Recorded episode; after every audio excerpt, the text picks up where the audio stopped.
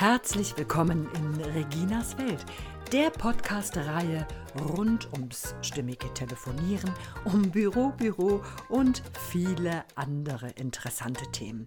Schön, dass Sie heute dabei sind. Mein heutiger Gast ist Diplom-Neurobiologe, Trainer und Coach, Owner und CEO des Unternehmens Horizontes. Er war viele Jahre freier Journalist und international als Manager tätig. Bereits seit vielen Jahren ist er erfolgreich für seine Kunden und Coaches im Einsatz und er lebt in der Umgebung von Hamburg. Herzlich willkommen, lieber Gerold Becher. Ich freue mich, dass du heute bei mir zu Gast bist. Sehr gerne. Vielen Dank für die Einladung.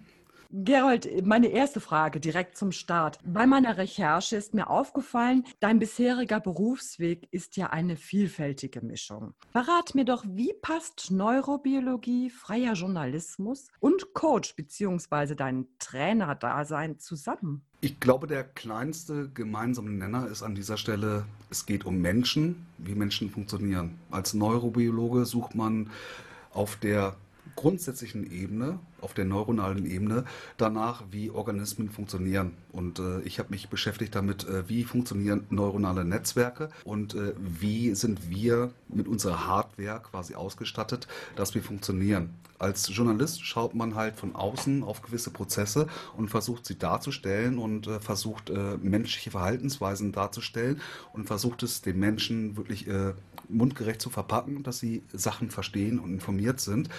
Als Trainer und Coach ist man dabei, dass man im Änderungsprozess ist, dass man Leuten hilft dabei, Dinge besser zu begreifen und selber an den Steuerknüppel in ihrem eigenen Gehirn zu kommen, dass sie selber wirklich wieder ihr eigenes Leben steuern können. Und das ist äh, eine sehr dankbare Geschichte. Und die 18 Jahre als Manager in der Industrie äh, waren so ein Zwischenschritt, dass man die Erfahrung oder dass ich die Erfahrung gemacht habe, Führung mit Menschen umgehen, Sachen vorantreiben und dann auch wirklich äh, ergebnisorientiert zu arbeiten. Das ist so quasi der Bogen, der sich darüber spannt.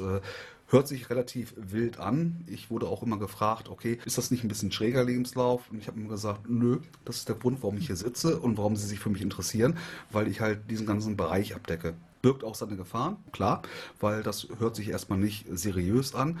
Ich finde aber, äh, für mich selber hat mich das bereichert, dass ich die Menschen tatsächlich auf den verschiedenen Ebenen verstehen kann. Ja, das denke ich mir ähm, auch super, wie du das jetzt erklärst, weil ich persönlich habe ja gar keine Ahnung von Neurobiologie. Ja, du hast eben schon bei unserer Vorbereitung was über neuronale Vorgänge und Rapid Eye Movement und was weiß ich nicht alles erzählt. In der jetzigen Corona-Zeit haben ja sicherlich deine Kunden auch ganz andere Herausforderungen. Hast du da schon mal mit Berührung gehabt? Konntest du da auch dein Wissen mit einfließen lassen und sie unterstützen? Definitiv, weil es hilft sehr, wenn man ähm Bescheid darüber weiß, wie Leute Informationen aufnehmen über welche Kanäle sie das aufnehmen. Und wenn man jetzt äh, in der Corona-Krise geht alles, wir sagen immer, es wurde zwangsdigitalisiert äh, an der Stelle. Und dann hast du ganz andere Kanäle, äh, über denen man funkt, weil wenn du als Trainer zum Beispiel vor einem Publikum stehst von 20, 30, 70 Leuten, hast du ganz andere Wirkmechanismen, als wenn du jetzt online über eine Videokonferenz was machst das heißt, da musst du viel mehr mit Stimme, Tonalität arbeiten. Du musst dir viel mehr Gedanken darüber machen, wann mache ich eine Pause, wie beziehe ich die anderen mit ein, weil ich habe dann einen relativ limitierten Zugang zu der Mimik, Gestik von den Leuten, wo man gleich sieht, okay, äh, das passt jetzt nicht oder das passt sehr gut.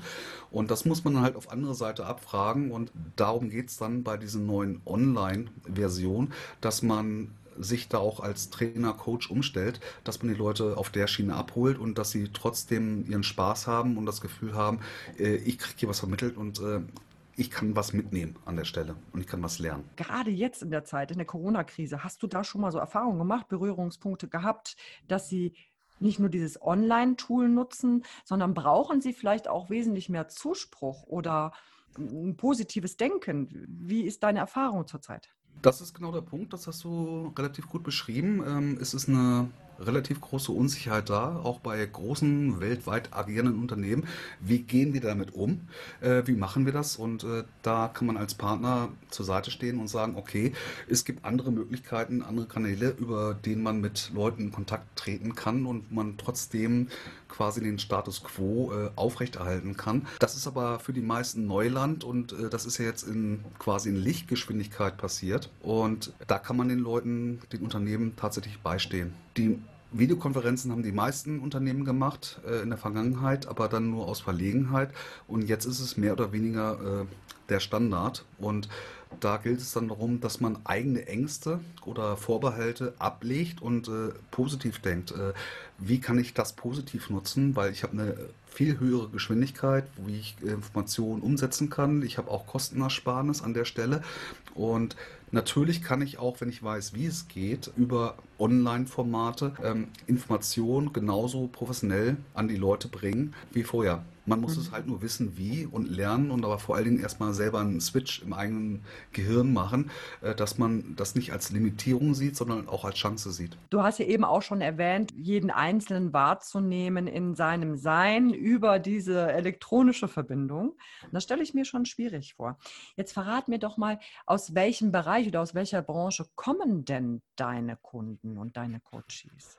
Dadurch, dass ich dann 18 Jahre als Manager in der Pharmaindustrie tätig war, habe ich natürlich dort mein Netzwerk und hauptsächlich kommen äh, dann meine Kunden aus der Pharmaindustrie, aus der Medizintechnik, äh, auch Deutsches Rotes Kreuz, Blutspendendienst und solche Sachen und sind verschiedenste Themen, Kommunikation, Führung und so weiter. Und äh, das ist mein Klientel, mit dem ich arbeite. Und äh, zum ersten Teil deiner Frage, wie erreicht man die? Es hat erstmal was mit mir selber zu tun weil meine eigene Erfahrung war, nachdem Corona kam und ich meine ersten Online-Geschichten gemacht habe, ich sitze vorm Rechner und starr quasi auf eine schwarze Wand. Maximal habe ich vielleicht dann, äh, je nach An Teilnehmeranzahl die kleinen äh, Fotos von den Teilnehmern, aber das sind halt äh, Fotos und ich sehe keine Mimik und das ist extremst gewöhnungsbedürftig und hat, wie gesagt, mit einem selber was zu tun. Ich hatte auch mit meinem systemischen Ausbilder darüber gesprochen und der sagte auch, äh, Gerold, ich kann das nicht, obwohl der ein weltweit äh, renommierter äh, systemischer Mensch ist und er sagte, äh, bringe ich nicht, packe ich nicht, weil ich brauche irgendwie das äh, Feedback von der Mimik und der Gestik von den Leuten. Ich habe mir darüber Gedanken gemacht und meine erste Geschichte war, das waren 60 Führungskräfte von einem weltweit führenden Pharmaunternehmen und ich saß da und ich fand es jetzt nicht so toll, was ich gemacht habe. Die waren aber sehr zufrieden. Das ist dann die Eigenwahrnehmung und die äh, Fremdwahrnehmung, weil man selber gibt sich vielleicht manchmal ein schlechteres Feedback als die Teilnehmer an der Stelle. Das zweite war dann auch für ein anderes Unternehmen und da habe ich dann 70 Außendienstler trainiert, äh, auch mit Gesprächstraining und das war auch virtuell und online und das hat wunderbar geklappt, weil da hatte ich dann auch für mich mir gesagt, okay, äh, pass mal auf, Gerold, äh, jetzt musst du selber mal umdenken. Was musst du wirklich äh, realisieren, worum geht's und dass ich dann so, so eigene Zwangsmaßnahmen weggenommen habe an der Stelle und dann mhm. wirklich auf die Leute eingegangen bin und dann wirklich das, was man hat, die Stimme als Instrument benutzt hat. Das ist ja auch dein Thema, ne? Das ist absolut mein Thema. Hörbar. Wie wirst du von den Unternehmen oder von den Personalleitern, von den Geschäftsführern, den Mitarbeitern vorgestellt, wenn du deine Kommunikations- oder Rhetoriktrainings oder Führungskräftetrainings machst? Wie ist dann die Reaktion von den Teilnehmern, wenn sie hören, dass du auch Neurobiologe bist? Das macht neugierig weil Neurobiologie ist konnotiert damit, äh, okay, da kennt sich jemand vielleicht aus mit den Hintergründen. Äh, und ich stelle dann auch meine weiteren Qualifikationen vor, äh, meinen NLP-Hintergrund. Was am meisten dann O macht, ist Hypnose. Weil Ach. das ich dann so am Rande feilen, weil ich sage dann auch immer, okay, das spielt dann hier erstmal keine Rolle in unserem Seminar, aber dann, oh, und dann ist die Neugier da und ich gebe zu, da spiele ich auch ein bisschen mit, dass ich dann eine gewisse Aufmerksamkeit habe. Und tatsächlich ist es ja so, dass man auch nicht die Leute in die Hypnose schickt, ähm, wie man es vielleicht von einer klassischen Showhypnose und sonst was kennt, aber es gibt auch hypnotische Sprachmuster, die so ganz nebenbei einfließen, wie man dann halt irgendwie die Leute mental führt. Und da ist die Sprache, Stichwort hörbar, extrem wichtig an der Stelle. Und da kann man mit der richtigen Wortwahl eine ganze Menge wirklich erreichen. Ein Punkt vielleicht noch an der Stelle, weil das ist relativ wichtig, weil nicht jedes Training ist wirklich beliebt. Sagen wir, ich habe ein Verkaufstraining für Leute, die 20, 30 Jahre im Verkauf tätig sind und die sagen sich dann, ja, um Gottes Willen, ich habe jetzt hier ein Verkaufstraining, was soll denn das, bitteschön? Das wird dann eher als Beleidigung empfunden. So mehr oder weniger, das, was du bisher gemacht hast, ist gar nichts wert. Jetzt lernst du erstmal was Neues. Genau. Du hast 20 Jahre Mist gebaut und jetzt kriegst du mal wirklich beigebracht, wie es vernünftig funktioniert. Und das sind ja Leute, die wirklich gute Umsätze reinbringen und äh, dann tatsächlich auch ihre Kunden kennen. Und dann frage ich auch gerade erstmal, was ist ihre Erwartungshaltung? Und dann ist total still. Da kann man eine Nadel fallen hören an der Stelle. Und dann grinse ich immer und sage, okay, dann stelle ich die Frage mal anders. Was müsste am Ende dieses Tages oder dieser zwei Tage passiert sein, dass Sie sagen, wow, hat sich ja doch gelohnt. Ich habe wirklich was mitgenommen. Und dann werden die Leute lebendig, weil dann kommt das Programm wünscht dir was und dann werde ich natürlich gechallenged, herausgefordert. Äh, das mache ich aber ganz bewusst und dann ist der erste Vertrauensaufbau gemacht und äh, erfolgt, weil dann sehen die, okay, der traut sich was und äh, er traut uns zu, dass wir was können und was kann man noch oben drauf setzen und das versuche ich dann auch einzuhalten in den Seminaren und dann kann man auch mit den Leuten arbeiten. Dann hat man die erste Barriere im Kopf abgearbeitet oder weggemacht an der Stelle. Du hast ja eben gesagt, dass du denen schon sagst, dass du eben halt auch die hypnotische Ausbildung hast und dass dann da so die, das Lämpchen anspringt. Gibst du ihnen dann auch Werkzeuge mit, wie sie, was sie selber für sich dann anwenden können, so ganz einfach und? Ein Stück weit, ähm, weil im Verkauf zum Beispiel geht es ja vor allem um Fragetechniken, auch im Coaching, äh, auch als Führungskraft, wenn ich im Coaching bin oder wenn ich in der Führung bin, dass ich die Fragen richtig stelle dass ich äh, quasi mein Gegenüber nicht in die Ecke dränge und dass er da nicht das Gefühl hat, äh, ich bin hier der Schuldige, sondern äh, dass es darum geht, dass man äh, auf Augenhöhe kommuniziert und äh, da geht es um Fragetechniken. Und da sind wir tatsächlich im hypnotischen Bereich. Verkaufstrainings gibt es ja verschiedene Richtungen. Und ich habe in meiner Vergangenheit eben halt auch verschiedenste Ausbildungsprogramme wahrgenommen. Und was für mich jetzt äh, sehr wohltuend äh, in unserer Zeit sich entwickelt, ist immer dieses Menschlichere. Definitiv. Und äh, da ist eine Lernkurve da, Gott sei Dank, wie du es auch sagst, weil ich habe in den 90er Jahren im Pharma-Außendienst angefangen und beim damals größten Pharmaunternehmen der Welt. Und da waren dann über 2000 Außendienstler deutschlandweit unterwegs, nur von dem einen Unternehmen, von anderen Unternehmen auch. Das heißt, äh, die Ärzte sind mit Informationen zugeschüttet worden ohne Ende. Und äh, das hat sich dann irgendwann totgelaufen, weil das ist A sehr kostenintensiv, B äh, ist es quasi wie eine Drückerkolonne äh, die da losläuft oder mehrere Drückerkolonnen und zwar in einer massiven Auswirkung und äh, das hat sich dann irgendwann selber erledigt und selber gekillt und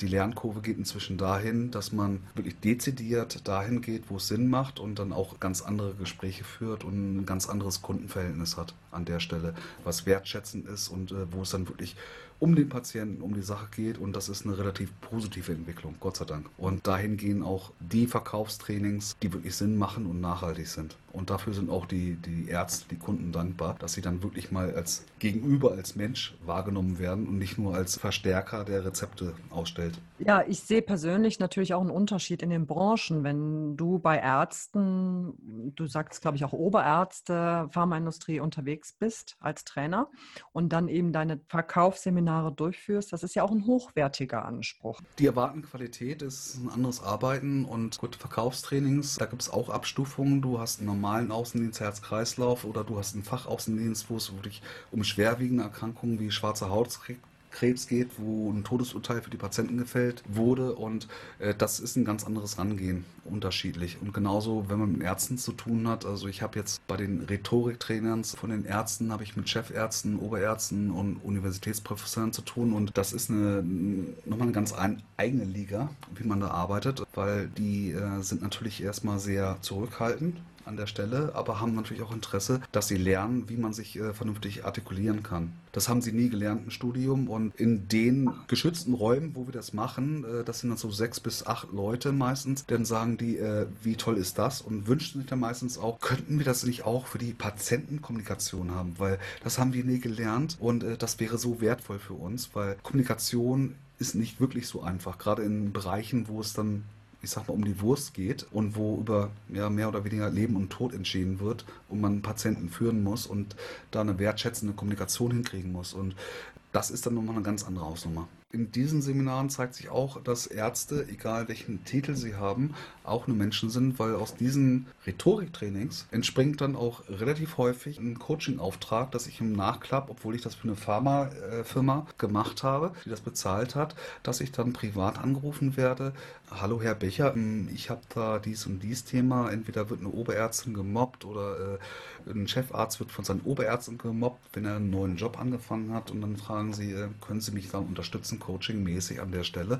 Und dann wird schon erkannt, äh, dass äh, Coaching durchaus ein Tool sein kann, was wertvoll ist und was weiterhelfen kann. Und das von Leuten, die ja in unserer Gesellschaft äh, durchaus sehr angesehen sind und einen hohen Standard haben, einen hohen intellektuellen Standard haben, dass man nebenbei bemerkt zum Thema Coaching, weil ist ja häufig auch so ein bisschen eine Schmuddelecke und aus dieser Schmuddelecke möchte ich persönlich raus, weil ich verstehe mich als wissenschaftlich fundierter Coach. Und zumindest bei der Klientel kommt es auch so an. Coaching ist ja inzwischen auch sehr verrufen.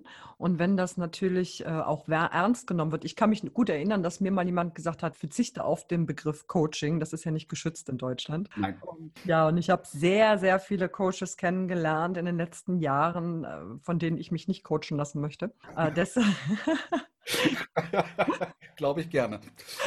Deswegen also auch dieser wissenschaftliche Hintergrund bei dir, dass du weißt, wie eben halt das Gehirn funktioniert. Als Neurobiologe kannst du ja wesentlich tiefer in die Schatzkiste greifen der Erkenntnisse und das auch gut erklären. Was sollte sich verändern, dass dieser Coaching- und Beratungsmarkt äh, für den Kunden, für den Coachee, für den Patienten klar ist, da gehe ich zu einem seriösen. Ähm, was glaubst du, was, was wäre da zum Beispiel ein Ansatzpunkt, dass das ein bisschen offener wird, transparenter und ehrlicher vor allem?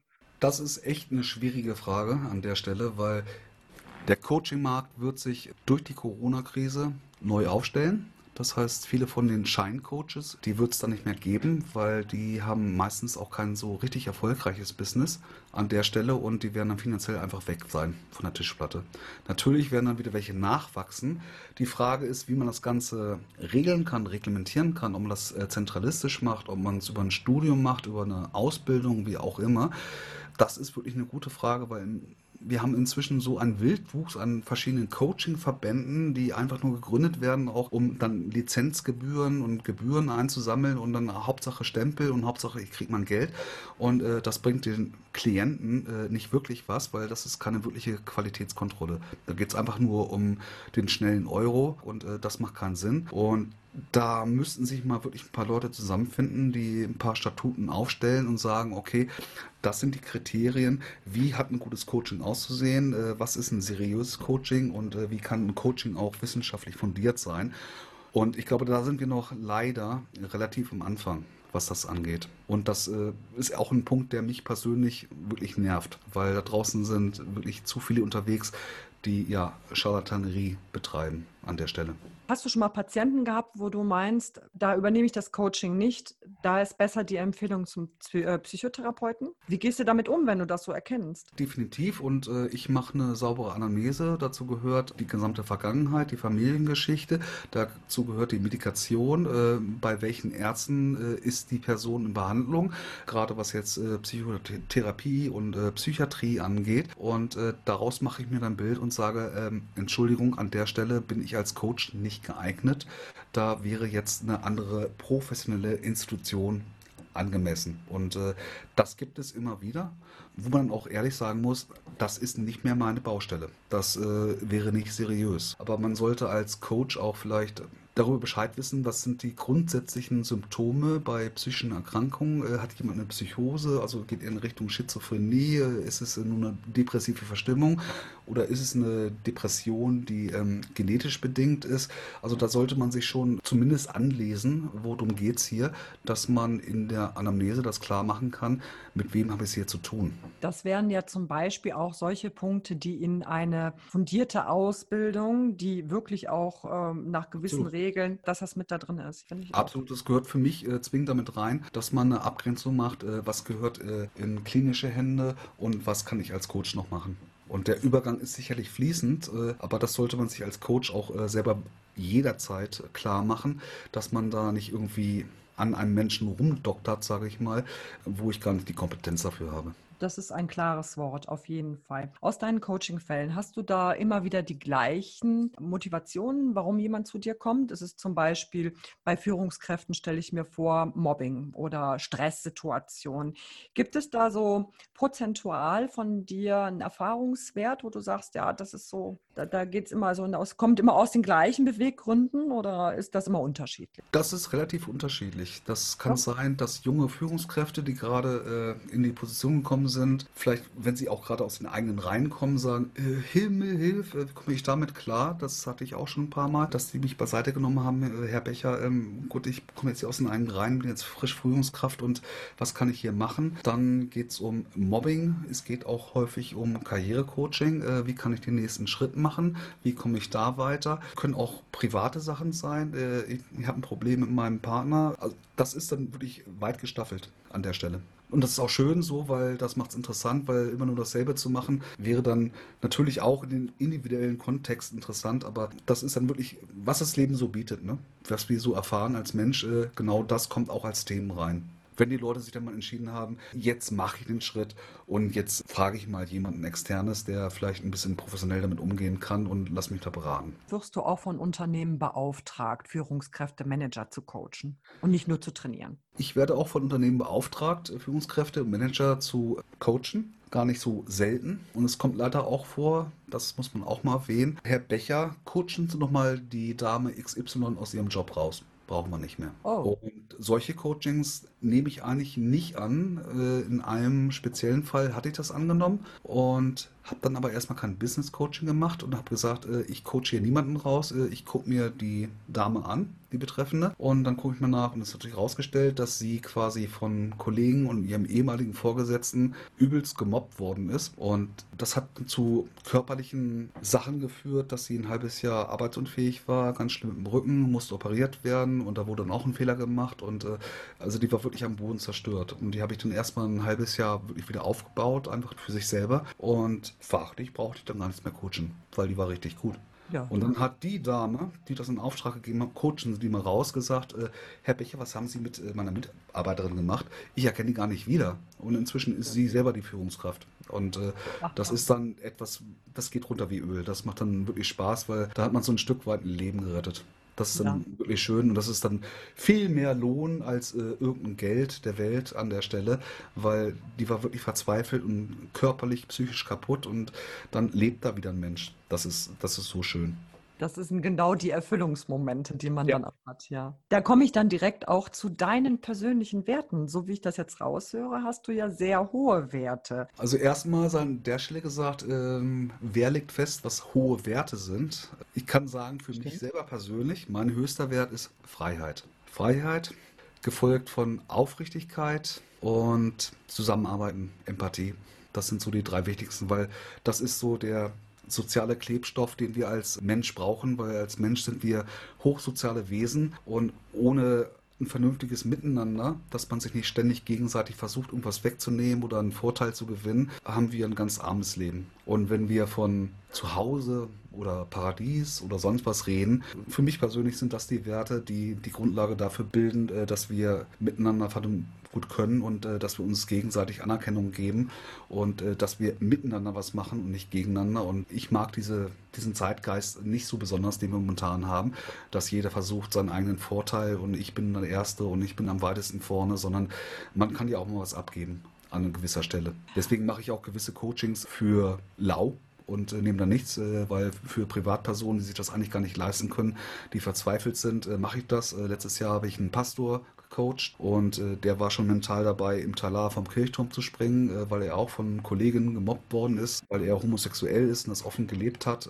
mit seinem Mann und das sind so Sachen, wo ich dann sage, okay, da klinke ich mich ein und dann mache ich das wirklich, ohne dass ich eine Gegenleistung haben möchte. Das mhm. versteht sie für mich von selbst. Das heißt, du gibst dann auch wirklich von deinem Können was her. Du zahlst ja auch was auf dein Konto ein damit. Also Sozusagen, ja. jetzt habe ich in dem Gespräch rausgehört, dass du ja das sehr kritisch siehst mit der ganzen Coaching Coaching-Branche. So wie ich dich jetzt kennengelernt habe, hast du sicherlich auch da schon Ideen, die du weiterentwickelt hast. Da ist tatsächlich was in der Schublade, dass ich äh, mit der Astrid, die du ja auch schon äh, im Interview hattest, dass wir eine Ausbildung für Coaches machen, die genau das beinhaltet, was wir gerade besprochen haben, dass es wissenschaftlich fundiert ist, dass es nachhaltig ist, dass es seriös ist und dass die Leute dann wirklich äh, nicht nur ans Geld verdienen denken, sondern wirklich äh, professionell an die Geschichte rangehen. Und das Ganze wird sich äh, Coaching AG nennen, kann man als Coaching Astrid Gerold lesen oder als äh, Coaching Arbeitsgemeinschaft. Oder es wird dann heißen Coaching AG Hamburg. Das werden zwölf Module sein, über ein Jahr, wo die verschiedenen Sachen dann wirklich trainiert und abgebildet werden auf, auf Grundlage von äh, wissenschaftlichen Studien und äh, Journals,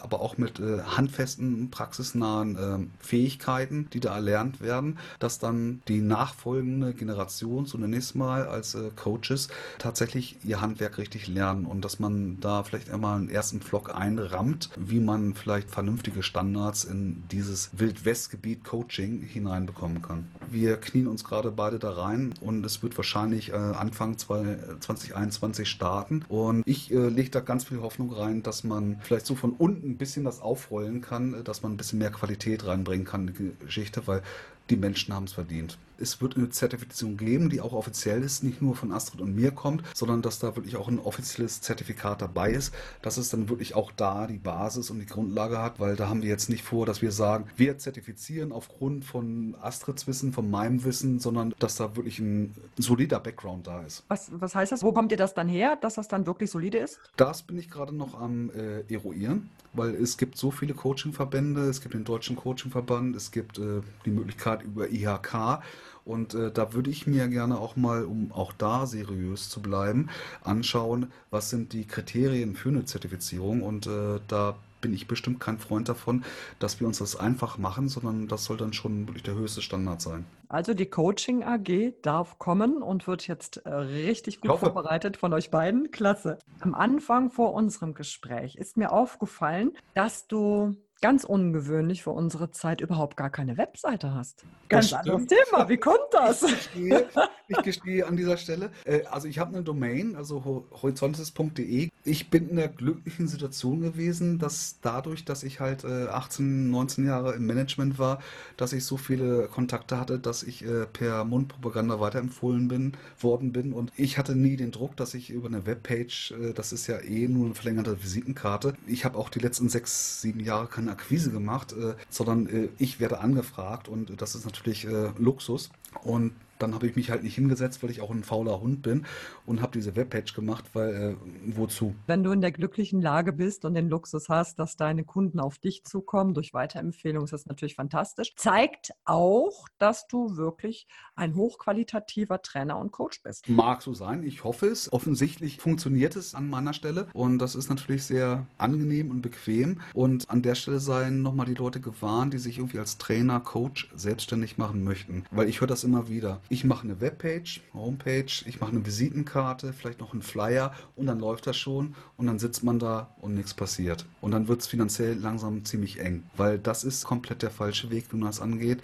Das funktioniert dann leider ein bisschen anders, ist aber ein Thema, was wir vielleicht dann mal in der Zukunft besprechen können. Aber äh, das ist es nicht, wie es funktioniert. Das ist keine Selbstständigkeit und das bringt 0,0 äh, Euro in die Kasse. Du bist ja auch noch zusätzlich sehr stark im Sales. Dann äh, kannst du das ja in deinem zukünftigen Programm in der Coaching AG ja sicherlich mit aufnehmen. Wie verkaufe ich mich auf? Wie platziere ich mich? Wie finde ich meine Kunden? Das gehört auch dazu, äh, das Selbstmarketing und vielleicht auch, das ist auch ein, Fehler, ein großer Fehler von vielen Selbstständigen, die gerade angefangen haben. Wenn dann die ersten Aufträge kommen, hurra, ich habe da jetzt äh, einen Tagessatz von 2000 Euro eingefahren und das äh, bedenke, 41 Prozent davon gehören per Einkommensteuer dem Staat. Umsatzsteuer ist ja ein durchlaufender Posten. Dann musst du deine Krankenversicherung selber zahlen und dann würden aus den äh, 2000 Euro pro Tag dann plötzlich äh, dann irgendwie 800, 600 Euro, 500 Euro, wenn man die Versicherung, Miete und andere laufende Kosten abzieht. Und das ist der Grund, warum viele Selbstständige dann leider auch schnell wieder in